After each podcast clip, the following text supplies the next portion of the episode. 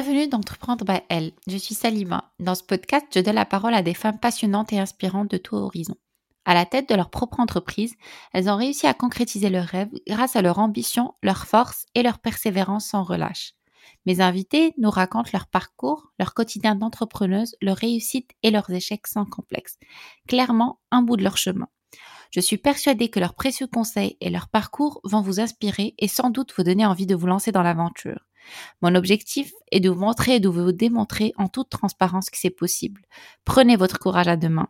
Si elles ont réussi, pourquoi pas toi? Aujourd'hui, j'accueille Marim Gerrich, une entrepreneuse depuis plus de 15 ans à la tête de deux entreprises, Linvoge et Pradzi.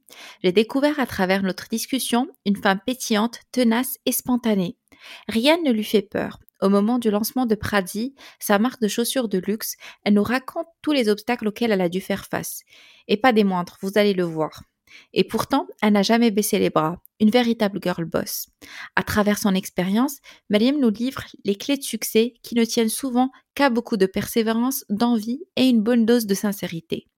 Mariam est tellement inspirante et passionnante qu'on a fini par ne pas voir le temps passer. Résultat, j'ai décidé de diviser l'épisode en deux parties. Je vous laisse maintenant écouter la première partie, où on évoquera son enfance, son parcours académique, son aventure Vosges et le démarrage de Pradzi. La deuxième partie sera en ligne dans les prochains jours. Bonne écoute Bienvenue Myriam, je suis ravie de t'accueillir euh, sur le podcast et merci d'avoir accepté mon invitation. Avec plaisir, je l'ai accepté. Je vais te laisser te présenter euh, aux auditeurs et aux auditrices du podcast. Alors, je m'appelle Myriam Guérich, je suis cofondatrice de ma marque de chaussures Pradi.paris. Euh, J'aime bien commencer par euh, le commencement. Euh, je souhaite qu'on parle de ton enfance pour te connaître un peu plus. Qui était Myriam la petite fille?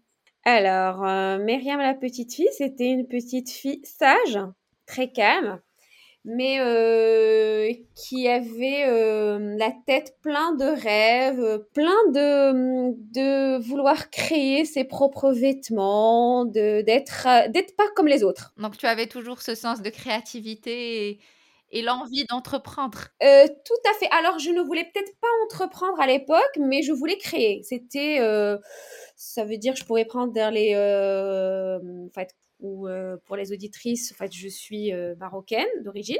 Et donc, du coup, euh, quand ma mère sortait, je prenais ses foulards de, pour faire la prière et je me faisais des robes. J'essayais de créer des robes et je sortais tous ces talents de ces, de, des boîtes de chaussures. Je sortais tous ces sandales, ces, ces chaussures et je faisais, je faisais le mannequin, quoi et je savais à quelle heure elle allait rentrer, je devais tout ranger. Mais en fait, j'ai toujours été euh, admiratrice et je pense fan de chaussures et de, et de vêtements. D'accord, très bien. C'est intéressant. Je pense que toutes les petites filles ont joué aussi avec leurs euh, les chaussures et les sacs euh, de, leur maman, oui. en cachette. Voilà, en cachette. et du coup, quel était le métier de tes rêves quand tu étais petite? Alors, le métier, en fait, j'en avais deux. J'en avais deux. Euh, alors le premier, c'était euh, être styliste. Et pour ma mère, c'était hors de question parce que euh, on est une famille d'intello et euh, c'était hors de question pour elle. Styliste, ça, voulait dire couturière. Et à l'époque, en fait, c'était insensé. Euh, ne, enfin, on ne pouvait pas être couturière, on ne pouvait pas être coiffeuse, on ne pouvait pas être esthéticienne. En fait, c'était des métiers un peu mal vus dans notre société. Euh, et du coup, après, euh, mon, mon, deuxième hobby, je mettais toutes mes poupées dans le salon et, et je les, et j'enseignais. Et j'enseignais. Ma mère, elle est prof de, ma mère, elle est prof de sport. Mais moi, j'enseignais. Mais en fait, je pensais que j'enseignais pas dans le fait d'être professeur, mais je voulais transmettre. D'accord. C'est je pense, dans ce côté euh, transmission. Et après, non, après, vers l'âge de 12-13 ans, je voulais être journaliste. J'adorais écrire mes expressions écrites à l'époque faisaient le tour du lycée et du collège. J'avais 18 euh, sur 20 sur, dans les euh, en expression écrite. À un certain moment, je voulais être journaliste.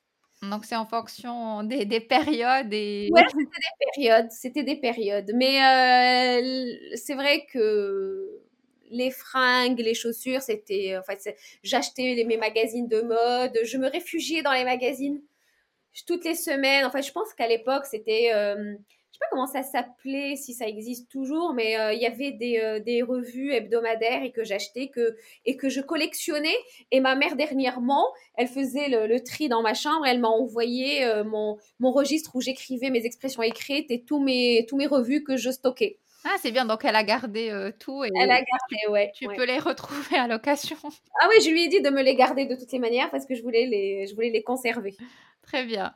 Mais en tout cas, ton, ton, ton rêve de, de, création, de stylisme, il est, il est, il est inné depuis, depuis ton enfance, en fait. Oui, depuis mon enfance. Pourtant, dans la famille, on n'a pas de...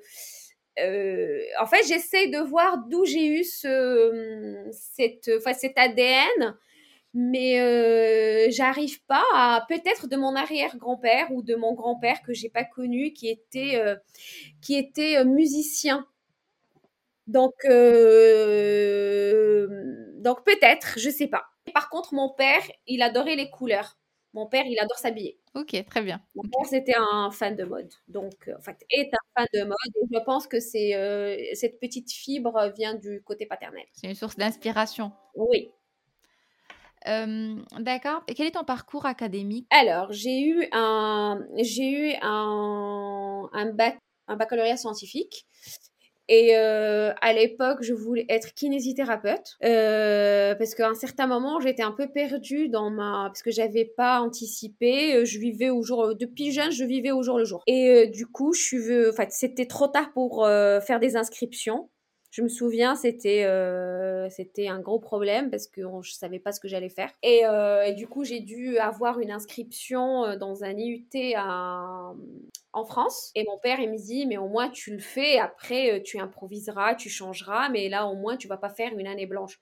Donc, je suis venue effectivement en France pour faire un DUT, technique de commercialisation. Donc, euh, j'ai fait mon DUT et, euh, et après, euh, au bout des deux ans, j'étais encore perdue, je savais pas ce que j'allais faire. Et je me suis dit, bon, moi, comme je suis quelqu'un de très rebelle et quelqu'un qui va jusqu'au bout de sa pensée. Et après, si j'échoue, c'est pas très grave. Mais au moins, je reste pas sur les regrets. Je suis quelqu'un qui va jusqu'au bout des choses. Et du coup, je me suis dit, bon, pour faire kiné, il faut faire deux ans de prépa. J'ai pas la, j'ai pas la force et j'ai pas le, le courage de le faire. Bon, la chose qui était qui se rapprochait le plus et qui était plus accessible à l'époque, et je pense aujourd'hui aussi, c'était la médecine chinoise. D'accord. Donc du coup, je me suis inscrite dans une école, je faisais des cours euh, accélérés parce que je voulais travailler à côté parce que j'avais trouvé un, du boulot parce qu'à l'époque, j'étais dans le sud de la France, dans le sud-est et je suis remontée à Paris pour faire la médecine chinoise et du coup j'ai trouvé un, un job d'étudiante dans, dans le commerce et le week-end je faisais mes cours accélérés de, de médecine chinoise donc j'ai eu mon premier diplôme de massage thérapeutique mon diplôme d'acupuncture, mon diplôme euh, de réflexologie plantaire. Et le jour où j'ai eu mes trois diplômes, je me suis dit, mais c'est pas ça que j'ai envie de faire. Donc, tu n'as jamais exercé? J'ai jamais exercé. Mais il fallait que j'ai ces diplômes parce que dans ma tête, c'était un, un rêve, c'était un but, on va dire, parce que c'était pas un rêve, c'était un but. Et euh, le jour où j'ai eu mes diplômes, je dit, mais je ne suis pas faite pour ce métier. Je peux pas être enfermée. Je peux pas toucher des gens que je connais pas. Euh, je me voyais pas du tout euh, être enfermée, masser, faire de l'acupuncture, faire des trucs. J'ai dit mais c'est pas pour moi. Et ce qui m'avait aidé aussi, c'est parce que j'étais euh, vendeuse à l'époque. Je vendais des chaussures pour enfants. Et après évolué en faisant mes études. Évolué. En fait, je travaillais dans la chaussure pour enfants. Après, j'étais débauchée par quelqu'un qui avait qui avait des franchises d'optique et qui avait un magasin de luxe pour enfants. À l'époque, euh, Dior, Valentino et toutes les grandes marques se sont lancées dans le, dans, le, dans le vêtement pour enfants. Et du coup, la personne, elle était cliente chez moi, elle est venue, elle m'a débauchée et j'ai travaillé avec elle. Et en faisant mes études à côté, et à un certain moment, je me suis retrouvée auto-entrepreneur. À un certain moment, je, faisais du consulting dans le luxe pour enfants parce que, euh, voilà, j'ai jamais été salariée, j'ai jamais eu de en fait, la, transition, elle a été faite d'une manière euh, très naturelle. Euh, et, en fait, je me suis retrouvée dans le monde euh, de, chef d'entreprise. Ton parcours, il est, il est vraiment atypique. tu as fait des études en commerce, en quelque... tu as changé carrément de, voie pour aller vers tout ce qui est autour de, la médecine douce. Tout en gardant un pied dans le commerce parce qu'en fait, je, je, travaillais dans le commerce et je pense que j'étais plus. Parce que je pense que ce qui m'a motivée, c'est que mon, quand je faisais le DUT, je me souviens très bien de mon premier stage. Il fallait faire un stage dans la vente et je me souviens comme si c'était hier. J'arrive, c'était chez San Marina, magasin de chaussures. Et, euh, et en fait, j'étais très timide. J'arrivais pas à aller vers le client et tout. Mais au bout d'un mois, j'avais fait mes preuves. Et après, en te parlant là, je viens de me. Il y a un truc qui me fait tilt, c'est qu'après, je me suis retrouvée dans les chaussures pour enfants quand je faisais mes études de médecine chinoise. Donc en fait, l'enfant, le luxe et la chaussure, c'est euh, en fait, la, en fait le, le truc commun, c'est la chaussure. Oui, bah, bah, depuis que tu étais petite, bah, les chaussures ont commencé avec les chaussures de ta maman et c'est marrant parce que je viens de faire la liaison. Ça veut dire que j'ai travaillé chez Samarina. Après, j'ai travaillé dans la, euh, la marque de, de, de, chaussures pour enfants pour laquelle je bossais. C'était euh, Petit Peton, qui n'existe plus aujourd'hui. Mais c'était une grande chaîne à l'époque qui s'appelait Petit Peton. D'accord. Et tu n'as jamais, jamais eu cette peur de, de basculer euh, du salariat quand tu étais en job étudiant à l'entrepreneuriat dans le conseil du luxe pour enfants? Non, non, parce que euh, bah, à l'époque, bah, je sais pas, mais euh, tu sais, à l'âge de 21, 22 ans, on est insouciant. On a la tête plein les rêves, on est insouciant. Moi, à l'époque, tout ce que je voulais, c'était gagner de l'argent. À l'époque, pour moi, c'était il fallait gagner de l'argent parce que euh, je voulais m'offrir des belles choses, parce que j'ai toujours été fan de mode, de beaux sacs, de belles, de belles paires de chaussures. Donc, en fait, le truc pour moi, c'était il fallait gagner de l'argent pour me faire plaisir. Et, euh, et du coup, en fait, euh, ce qui m'avait motivé à l'époque, c'était qu'il fallait gagner de l'argent. Ah. En fait, il fallait aller dans le milieu où j'allais gagner de l'argent. Et être salarié, euh, ça n'a jamais été mon. En fait, avoir cette. comment dire Cette stabilité, pour moi, c'était de l'ennui. D'accord. Être fonctionnaire, pour moi, c'était de l'ennui. Et surtout que je suis une fille. En fait, légèrement indisciplinée et je ne supporte pas un peu le côté hiérarchique des choses. En fait, tu es venu en retard, tu as fait ceci. En fait, je pense que c'était un choix euh, dans ce sens-là. C'est un choix qui correspond à ta personnalité. Tu te connais très bien pour pouvoir choisir un. Voilà, je me connais donc pour éviter tout, euh, tout petit souci ou tout machin. Donc euh, j'ai préféré être patronne de moi-même. Très bien, bah, c'est top. tout le monde n'a pas, tout le monde n'a pas ce courage de le faire et, et, parfois on a tendance à vouloir être, euh, être stable et même la société, elle nous pousse à, à faire, à cocher cette checklist. Travailler euh, dans une grande entreprise ou enfin selon, selon ses études bien sûr, mais il y a un, certain cadre de la société qui nous force à nous, à, nous, à, nous, à nous positionner dans dans, dans, la, dans, la, dans, dans ce cadre-là. Et parfois, ça correspond pas à notre personnalité ni à nos envies. Et tout à fait. Moi, je me suis. En fait, moi, je vais dire un truc, c'est que je, je, pense que je me suis écoutée. Mmh. Je me suis écoutée, mais j'étais très rebelle parce que à l'époque, mes parents n'étaient pas du tout d'accord. Et, euh, et en fait, j'ai pris ce, j'ai pris ce, en fait, c'était un poids parce que pour moi, c'était une manière de les désobéir. Et, euh, et, en fait, c'était un, un grand challenge. C'était c'était quelque chose qui était très dur à l'époque, hein, parce que je me souviens que mes parents n'étaient pas du tout d'accord, euh, mais ils me faisaient confiance. En fait, il y avait un truc, mais il fallait que je garde, il fallait pas que je trahisse cette confiance et il fallait que je réussisse. Parce que si j'allais pas réussir, qu'est-ce qu'ils allaient me dire? Ah ben t'as vu. Et en fait, et je voulais jamais entendre cette phrase. Donc du coup, euh, à l'époque, j'avais 21 ans, je faisais encore mes études et je travaillais. Et un jour, j'ai appelé mes parents quand j'ai pris cette décision de, de voler par mes propres ailes et de prendre les choses en main et se dire, bah voilà, Myriam, aujourd'hui, c'est toi ta patronne. Et ben, je les ai appelés, j'ai dit, écoutez, ne m'envoyez plus d'argent. Je suis autonome. Bah, c'est très bien. Et j'ai vécu pendant un an à découvert, hein, parce que avec cette fierté ou se dire, ah ben non, j'ai fait un choix, eux, ils ont payé des études parce qu'ils attendent quelque chose. Mais aujourd'hui, si je dois faire ce choix-là, il faut que je l'assume.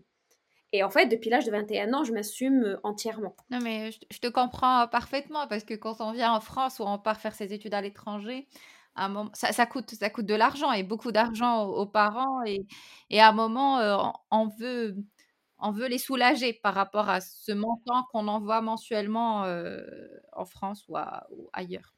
C'est un budget pour les parents et moi je trouve que tous les parents qui ont envoyé leurs enfants à l'étranger, c'est des parents courageux, c'est des parents qui, en fait, qui, à qui on doit quelque chose, en fait. Exactement, exactement. Du coup, là, actuellement, tu es à la tête de deux entreprises. Oui. Euh, et Pradi. Voilà. Euh, quand on a préparé euh, l'épisode, on a parlé un peu de, de et donc c'est une marque de linge euh, française, vosgienne, c'est ça? Voilà, c'est une marque de linge vosgienne et moi je suis gérante en fait de j'étais gérante de deux boutiques. Mmh donc ma société exploite le nom et le exploite le nom de, de la marque et commercialise la marque. Donc tu es franchisé euh, c'est ça? Voilà, on peut dire ça, oui. C'est un mélange d'un de location gérance franchise parce qu'on a un système assez différent. En fait, c'est pas 100% franchise et c'est pas une 100% euh, location gérance. En fait, c'est un mix des deux. D'accord. Et quelles sont euh, quelles sont les spécificités du coup de, de cette euh, location gérance Comment tu gères ça au quotidien Quelles sont les difficultés? Si tu peux nous parler de, cette partie. Euh, de, de... cette partie, d'accord. Alors, ça fait dix ans que, que je me suis lancée dans cette aventure parce que euh, un certain moment euh, j'avais arrêté le consulting pour le luxe pour enfants mmh parce qu'il y a eu la crise économique je pense c'était entre 2008 et 2010 et du coup j'avais décidé de prendre une année sabbatique mmh. et me réorienter vers autre chose et euh, je commençais à chercher. À cette époque-là, je me suis, je me suis dit, allez, c'est pas grave, je vais commencer à chercher un poste de directrice de boutique ou, du, ou responsable d'une boutique pour, euh, pour, ne, pour ne pas rester sans, euh, sans job parce que j'avais déjà d'autres projets en tête mais que je pouvais pas, que je pouvais pas réaliser à ce moment-là. Et, euh, je, et je me suis inscrite dans une, euh, dans une euh, agence d'intérim qui m'envoyait passer des entretiens. Et à chaque fois que je passais un entretien, les retours, c'était tu es soit, comment dire, j'allais, m'ennuyer, j'allais m'ennuyer parce que je suis très autonome, ou je ne correspondais pas du tout à, je, je correspondais pas au poste parce que j'étais surqualifiée. En attendant, j'avais une copine qui avait euh, que sa copine avait une, qui avait lancé un, une salle de sport. À l'époque, c'était une salle de sport euh, pour femmes avec, des, avec un circuit de 30 minutes et tout. Et elle cherchait quelqu'un et j'ai dit, ben moi, je peux la dépanner, je peux lui faire des factures et je peux la dépanner en attendant. Lady Fitness, non? Voilà, je pense que c'était Lady Fitness à l'époque. Je me souviens même plus du nom, voilà, c'était ça. Et ben du coup, je me suis lancée là-dedans. Je me suis dit, en attendant, en, passant mes entretiens, et ben pour que je m'ennuie pas, je vais l'aider. J'étais euh, j'étais en auto-entrepreneur. En fait, je faisais des factures et, euh, et je faisais ça. Et c'est pour ça que je passais mes entretiens, je prenais le temps de choisir euh, et de faire mes entretiens tranquilles parce que j'avais un job à côté.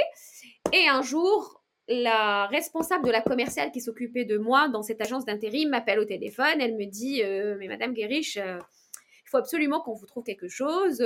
J'ai votre CV sur mon bureau. On s'est jamais rencontrés, mais ma commerciale n'arrête pas de parler de toi et tout. Et, et j'ai eu les retours des autres marques et tout ça. Mais aujourd'hui, j'ai quelque chose à vous, à vous proposer.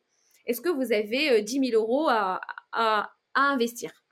Je rigole au téléphone, j'étais en voiture, je dis mais non, je les ai pas, mais bon, ça, l'argent, c'est pas un problème, dites-moi, c'est quoi? Il m'a dit ben voilà, en fait, c'est pour une marque haut de gamme de linge de maison euh, qui, qui essaye aujourd'hui de mettre leur boutique en gérance parce qu'ils ne veulent plus garder euh, des salariés et tout et tout et tout. J'ai dit écoutez, pourquoi pas? Elle m'a dit bon, il y a un truc, normalement, on doit se voir. Mais comme j'ai pas le temps et comme je sais que vous aussi, vous n'avez pas le temps et je fais confiance à ma commerciale, je vais vous prendre rendez-vous avec la directrice du réseau et vous allez la voir directement. Je dis, ah ok, d'accord, pourquoi pas. Et là, je raccroche et je me dis, mais du linge de maison Je dis, mais écoute, après dans ma tête, je me suis dit, bon, t'as fait pire, donc euh, c'est pas grave, vas-y. Donc j'y vais à mon rendez-vous et euh, là, j'arrive et tout. Bon, je discute une demi-heure avec la directrice du réseau, elle me regarde, elle me dit, c'est vous que je veux pour ma boutique du 17e. Et là, je la regarde, je dis, non mais attendez, moi, je ne suis pas encore prête. En fait, je suis venue pour l'entretien. Moi, linge de maison, vous savez, je connais même pas la taille d'une thé d'oreiller. Donc, il faut que. Elle m'a dit, écoutez, réfléchissez. J'ai dit, les 10 000 euros, je les ai pas. J'ai dit, elle m'a dit, écoutez, on peut s'arranger, réfléchissez. Donc je pars, je sors, je fais, mes, je fais ma vie, j'oublie tout. En fait, j'oublie. Je, je cogitais, je demandais autour de moi, tout le monde m'a déconseillé. D'accord. Tout le monde, tout le monde. Mais non, mais où est-ce que tu vas t'embarquer? Ceci, cela. Et j'avais une copine qui était un peu comme moi, un peu. Qui, enfin, qui, qui est différente, comme moi. Elle me dit Mais Myriam, t'as fait pire. Elle me dit Ça te plaît pas, tu te casses. Je l'ai regardée, j'ai dit Mais t'as raison. Donc là, la, la, directrice me rappelle, elle me dit alors, vous avez décidé? J'ai dit oui, mais là, il faut que j'aille voir mon banquier, il faut que je me prépare. Et la, et, euh, et la, l'aventure Linvauge a commencé comme ça. Bah, très bien. Moi, je souligne deux points. Le premier, c'est l'importance du réseau que tu as évoqué pour, euh, pour Lady Fitness, enfin si c'est Lady Fitness entre guillemets. c'est ça. Euh, c'est l'importance du réseau parce que tu as réussi à te dépanner entre guillemets pendant une période via tes, tes connexions. Et puis l'autre, euh, le deuxième point aussi, c'est euh, le fait de, de, se lancer, de ne pas avoir peur et de se dire qu'est-ce qui peut arriver au pire. Et, et j'adore cet état d'esprit, euh, Myriam, de, de, se dire why not? Enfin, je vais me lancer et je vais voir après ce que ça va donner. Ah, mais après, en fait, c'était, je suis partie, en fait, là, je suis partie, j'ai pris rendez-vous avec mon banquier, je suis partie, je lui ai dit, écoutez, il faut que vous me fassiez un crédit de 20 000 euros. Il me dit, mais pourquoi faire? Donc, je lui explique le, le truc. Et j'étais persuadée qu'il allait me dire non. Mais j'étais persuadée parce qu'en fait, j'y vais sans, euh, comment dire, sans euh, un business plan, sans rien. Je vais comme une fleur, je me pose dans son bureau, je dis, ben voilà, il me faut 20 000 euros. Il me dit, mais pourquoi? J'ai dit, ben écoutez, euh, je me lance dans un truc. Il me faut 10 000 euros pour de la trésor et 10 000 euros pour, pour l'invoche. C'est une garantie, c'est un truc et tout. Il me regarde, il me dit, écoute, ok. Donc je sors de la banque, j'ai dit, bon, si lui m'a dit ok, donc il faut y aller, quoi. Et, euh, et, je me souviens très très bien de ma première journée dans cette boutique qui était, euh, je me souviens comme si c'était hier. J'arrive, il y avait deux vendeuses, il y avait le responsable de la boutique et moi je tournais, je regardais et je me dis, mais qu'est-ce que je fous ici? Mais qu'est-ce que je fous ici? J'entendais la théorie 50-70, je comptais la housse de quoi de 22, 40, le drogue. Et là, je me dis, non, mais c'est pas possible. En fait, c'est pas mon monde.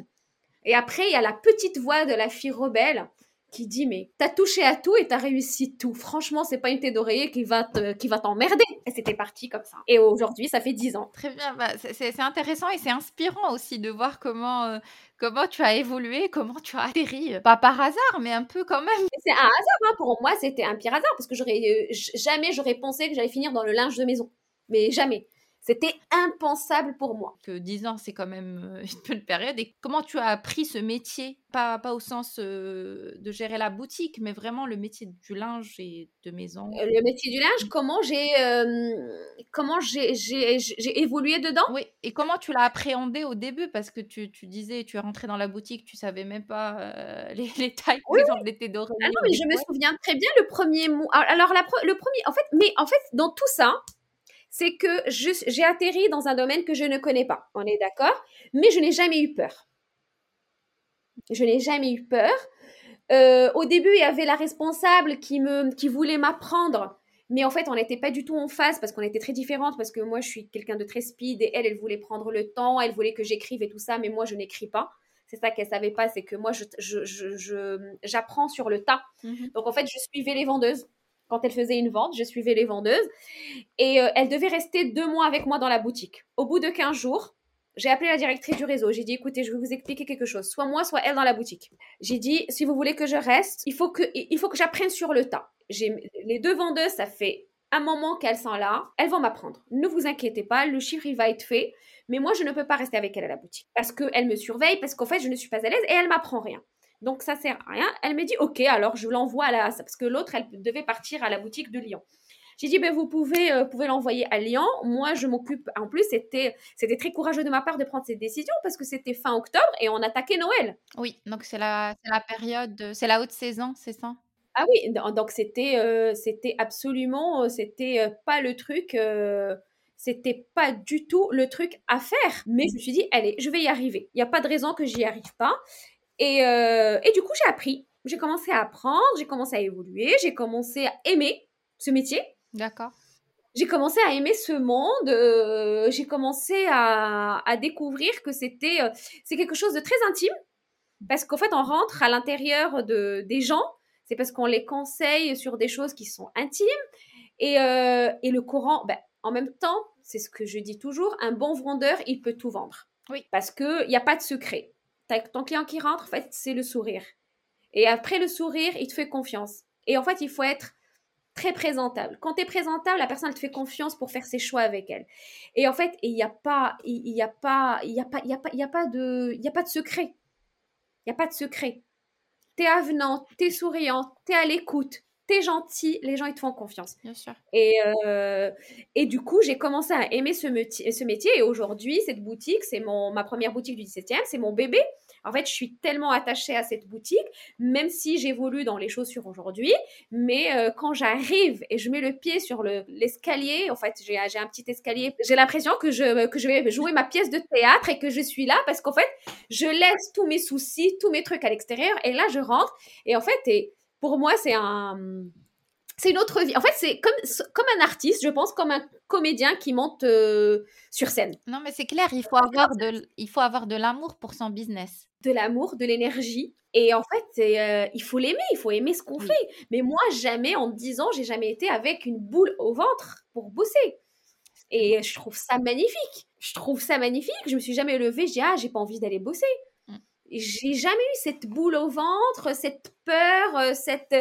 Pourtant, ok, je suis ma propre patronne dans, le cadre de l'Invoge, mais il faut pas oublier que euh, comme je suis en location gérance franchise, j'ai des choses à respecter, j'ai des vitrines à respecter. En fait, on a, il y a des choses à respecter, il y a des objectifs à atteindre. En fait, il y a quand même le le boulot, il est un peu cadré parce que je ne peux pas faire tout ce que je voulais. Et je pense c'est ce qui me manquait pour m'épanouir encore plus. Euh, c'est- très bien et, et- et j'adore comment tu racontes l'histoire et euh, c'est très inspirant en fait de voir ton évolution depuis, euh, depuis tes études jusqu'à les 10 ans à ton, ton démarrage chez. Euh, du coup, moi je t'ai connue via Instagram comme fondatrice de, de Pradi. Comment t'es venue l'idée? Et quel était l'élément déclencheur aussi? Alors, l'idée des chaussures, depuis- en fait, comme on va revenir à l'enfance, j'ai toujours euh, adoré les chaussures et j'ai toujours adoré les, les chaussures colorées.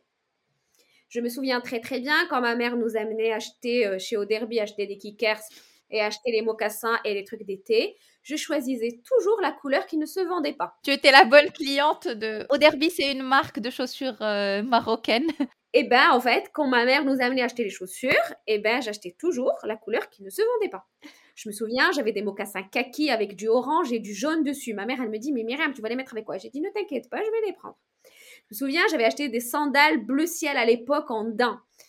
Ma mère, elle me dit, mais, c'est compliqué. J'ai dit, ce n'est pas grave. À chaque fois que j'ai acheté une paire de chaussures, il fallait pas qu'elle soit comme toutes mes copines à l'école parce que comme il y avait que cette marque, donc forcément, on avait tous les mêmes chaussures.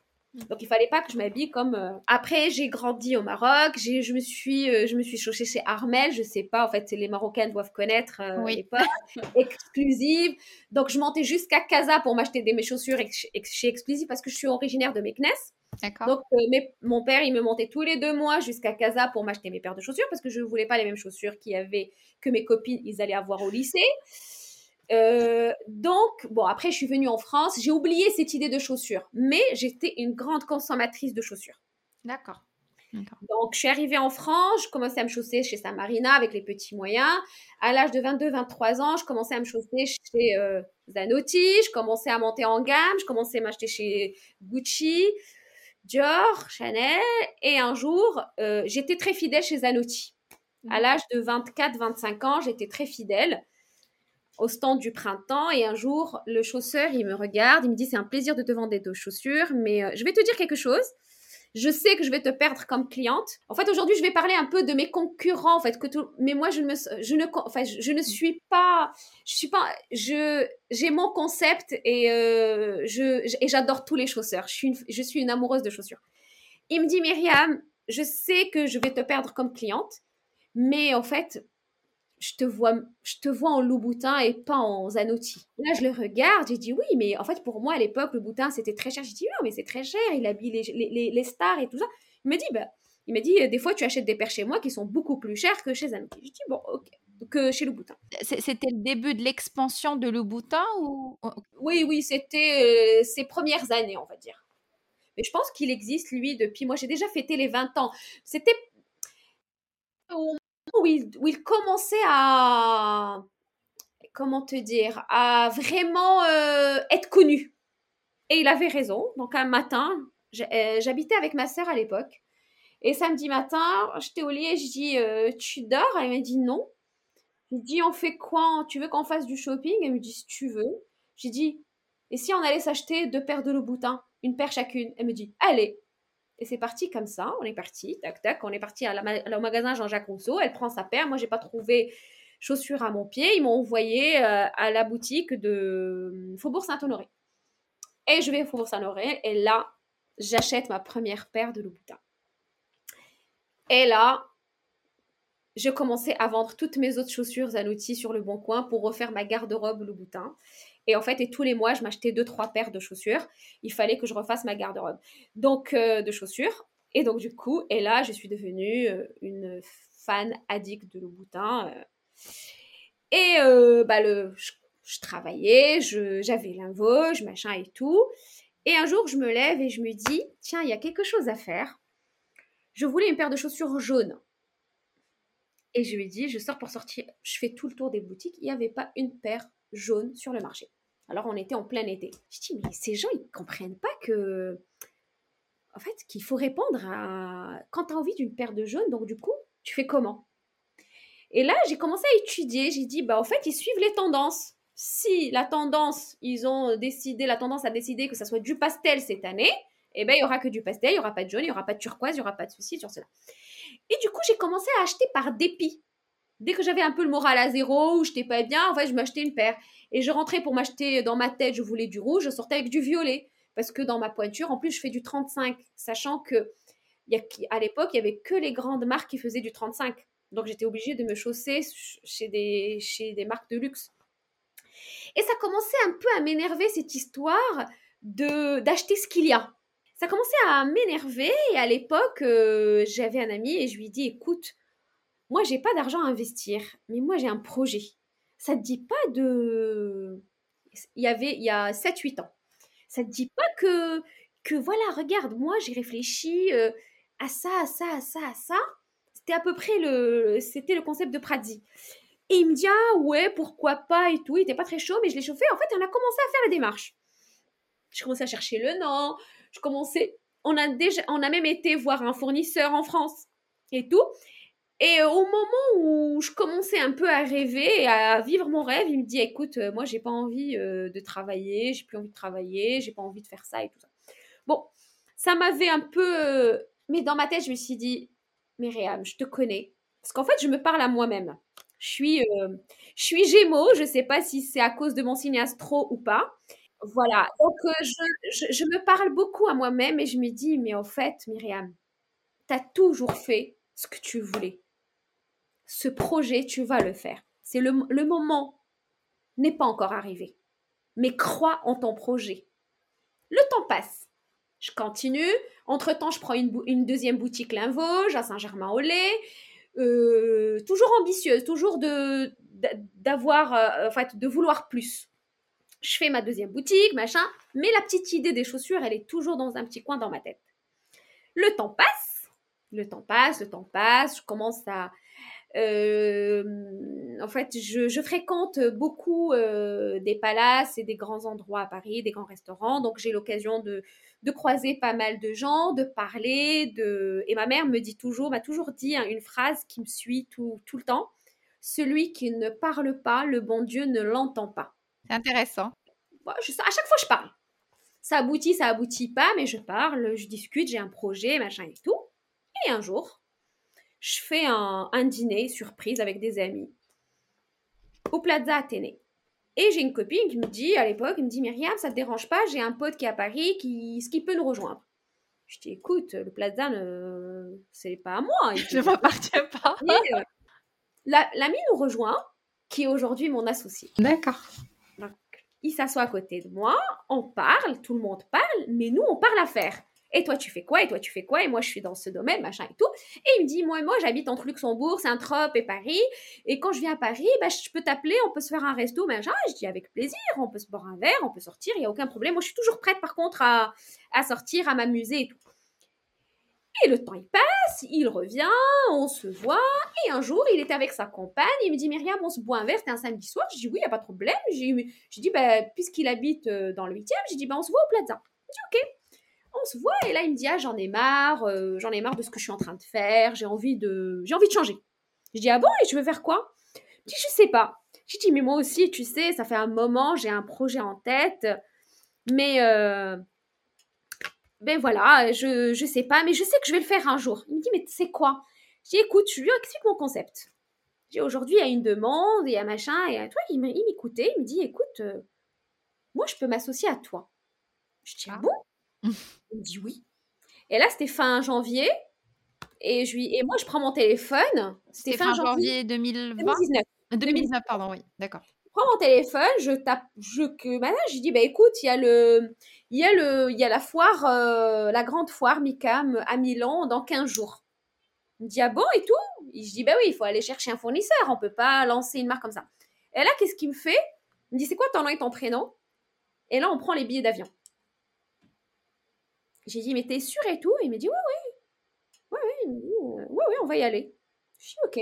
Alors, on va comme deux, en fait, deux personnes qui savent rien à la chaussure. On prend nos bagages et on y va. À l'aveugle, à l'aveuglette, on arrive et on fait le, le, truc, le machin. Et là, je trouve le fournisseur. Je trouve le fournisseur et en fait. Donc, euh, ton fournisseur est italien.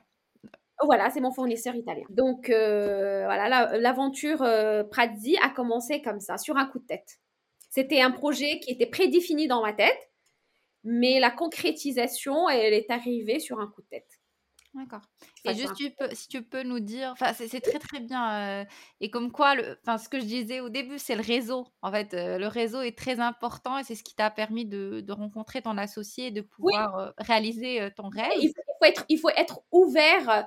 Il faut être ouverte en fait. C'est ça le truc. Oui.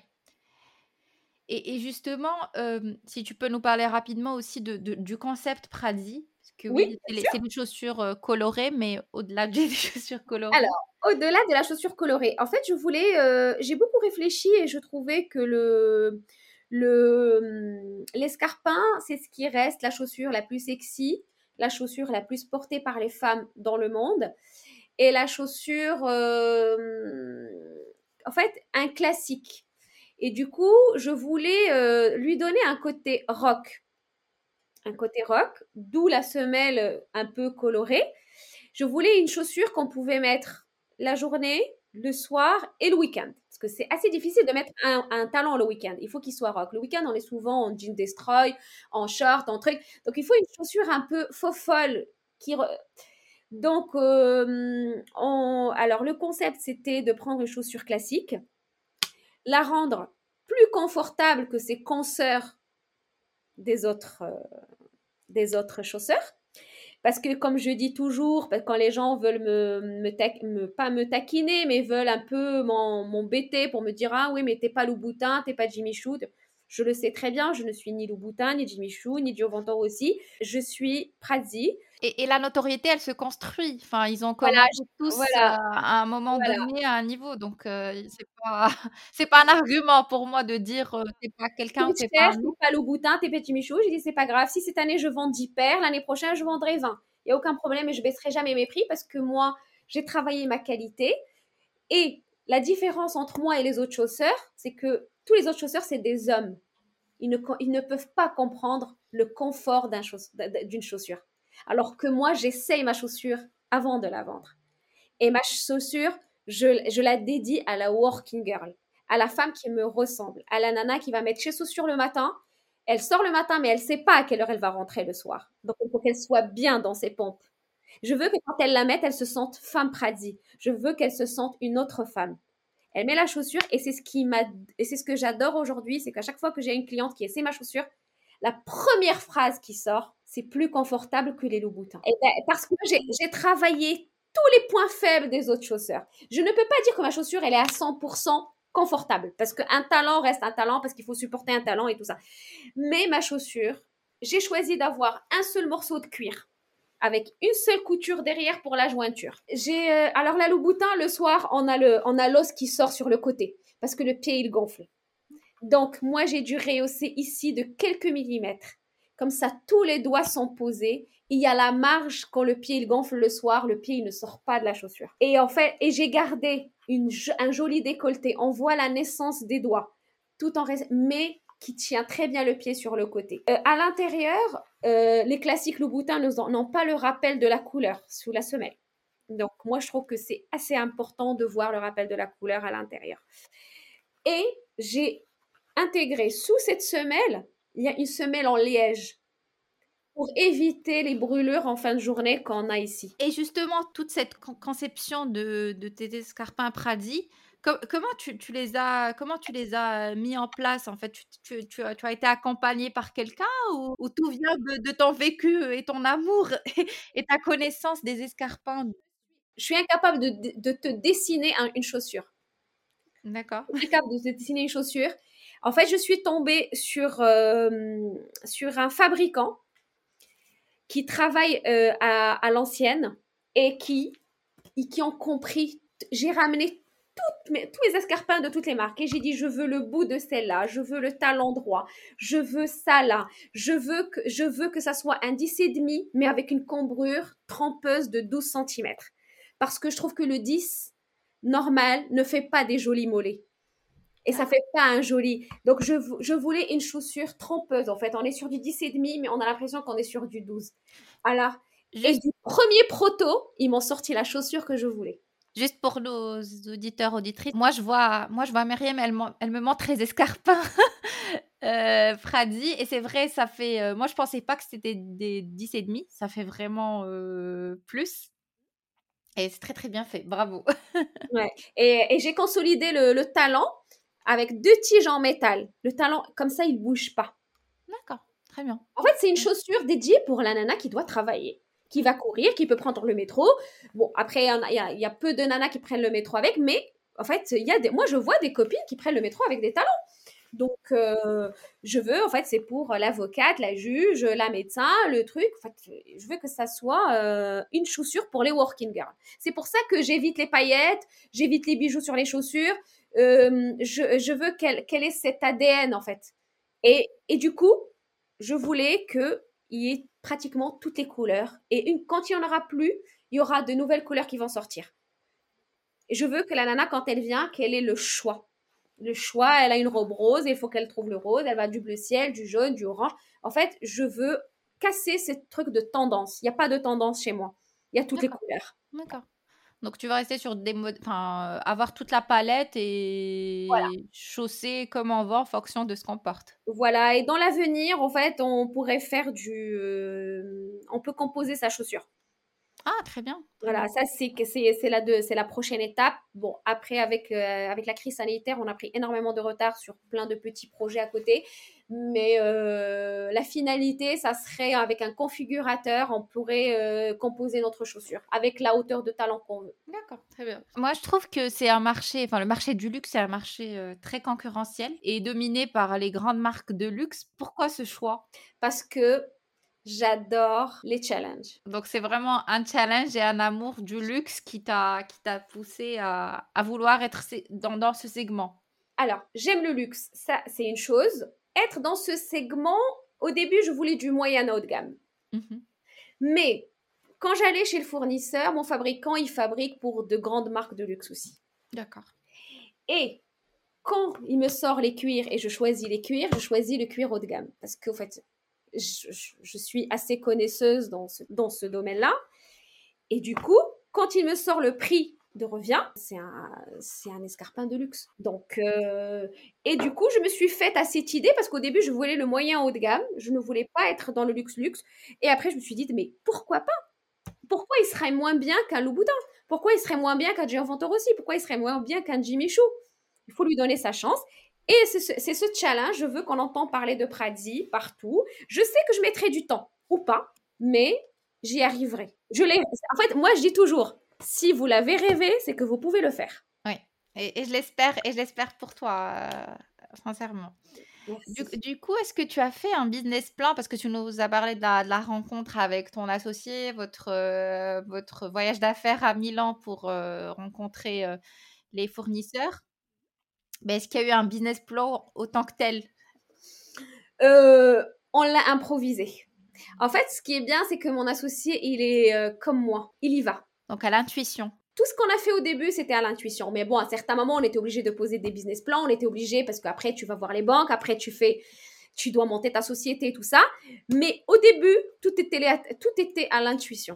On a, en fait, au début, on était comme euh, euh, deux enfants que vous avez mis dans, que vous avez mis à Disneyland. voilà, en fait, on était comme ça, on était, et en fait, on croyait pas qu'on allait sortir notre chaussure, on croyait pas qu'on allait faire un truc. Et, euh, et à un certain moment, bah, tu as le, le contact, tu as le banquier, et là, à ce moment-là, en fait, tu es obligé de rentrer dans les de trucs et de faire euh, des choses. Euh, ce qui est bien, c'est que mon associé, il est plus dans l'administratif que moi. Donc, c'est lui qui gère tout le côté administratif et tout ça. et après, moi, c'est vrai, c'est plus le côté création et tout, mais on se concerte pour tout. Merci de votre écoute. N'oubliez pas d'écouter la deuxième partie et je vous donne rendez-vous sur la page Instagram de Entreprendre pour suivre l'actualité.